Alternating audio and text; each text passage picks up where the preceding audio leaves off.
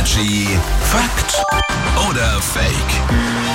Hier lernen wir ja auch was dazu. Patrick aus den News ist hier. Schönen guten Morgen. Moin. Es gibt eine Aussage und dann eine Auflösung. Also du hast etwas und wir überlegen jetzt alle, ob das Fakt oder Fake ist. Und wir schauen heute gleich in die Schlafzimmer der Fränkinnen und Franken. Denn Social Media sorgt für schlechten Sex in Franken. ja, das ist jetzt die Frage. Das liegt ja dran, muss man sagen. Wenn natürlich das Handy mit im Bett ist, während man hier Oh, Ne? absolutes No-Go. Dann, also dann ist natürlich doof.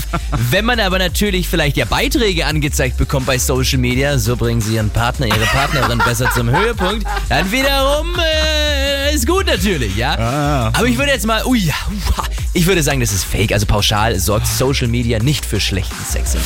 Ach, ich sehe es schon. Du Schatz, schau mal, was mir da angezeigt wird auf Wollen wir Instagram. das das machen wir jetzt einmal. Social Media sorgt für schlechten Sex. Fakt. Ja, belegt jetzt eine neue Studie auch offiziell, wer auf TikTok, Insta und Co. unterwegs ist, soll weniger Lust haben. Für PaartherapeutInnen so nicht wirklich überraschend. Man beschäftigt sich ja nicht nur körperlich, sondern auch gedanklich mit allem, aber halt eben nicht mit der Partnerin oder dem Partner.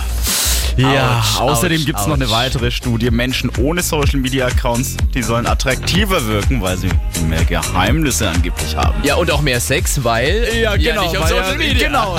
Oh, der Kreis schließt sich. Hier ist Energy Morgen.